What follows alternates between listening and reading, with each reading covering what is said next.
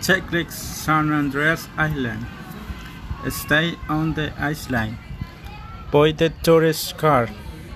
Bring original documents, tickets, and accommodation.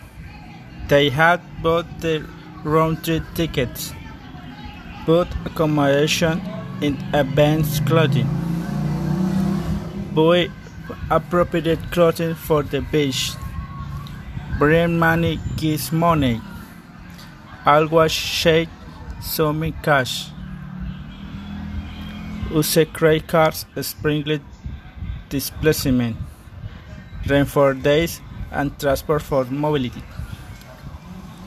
High a tour guide.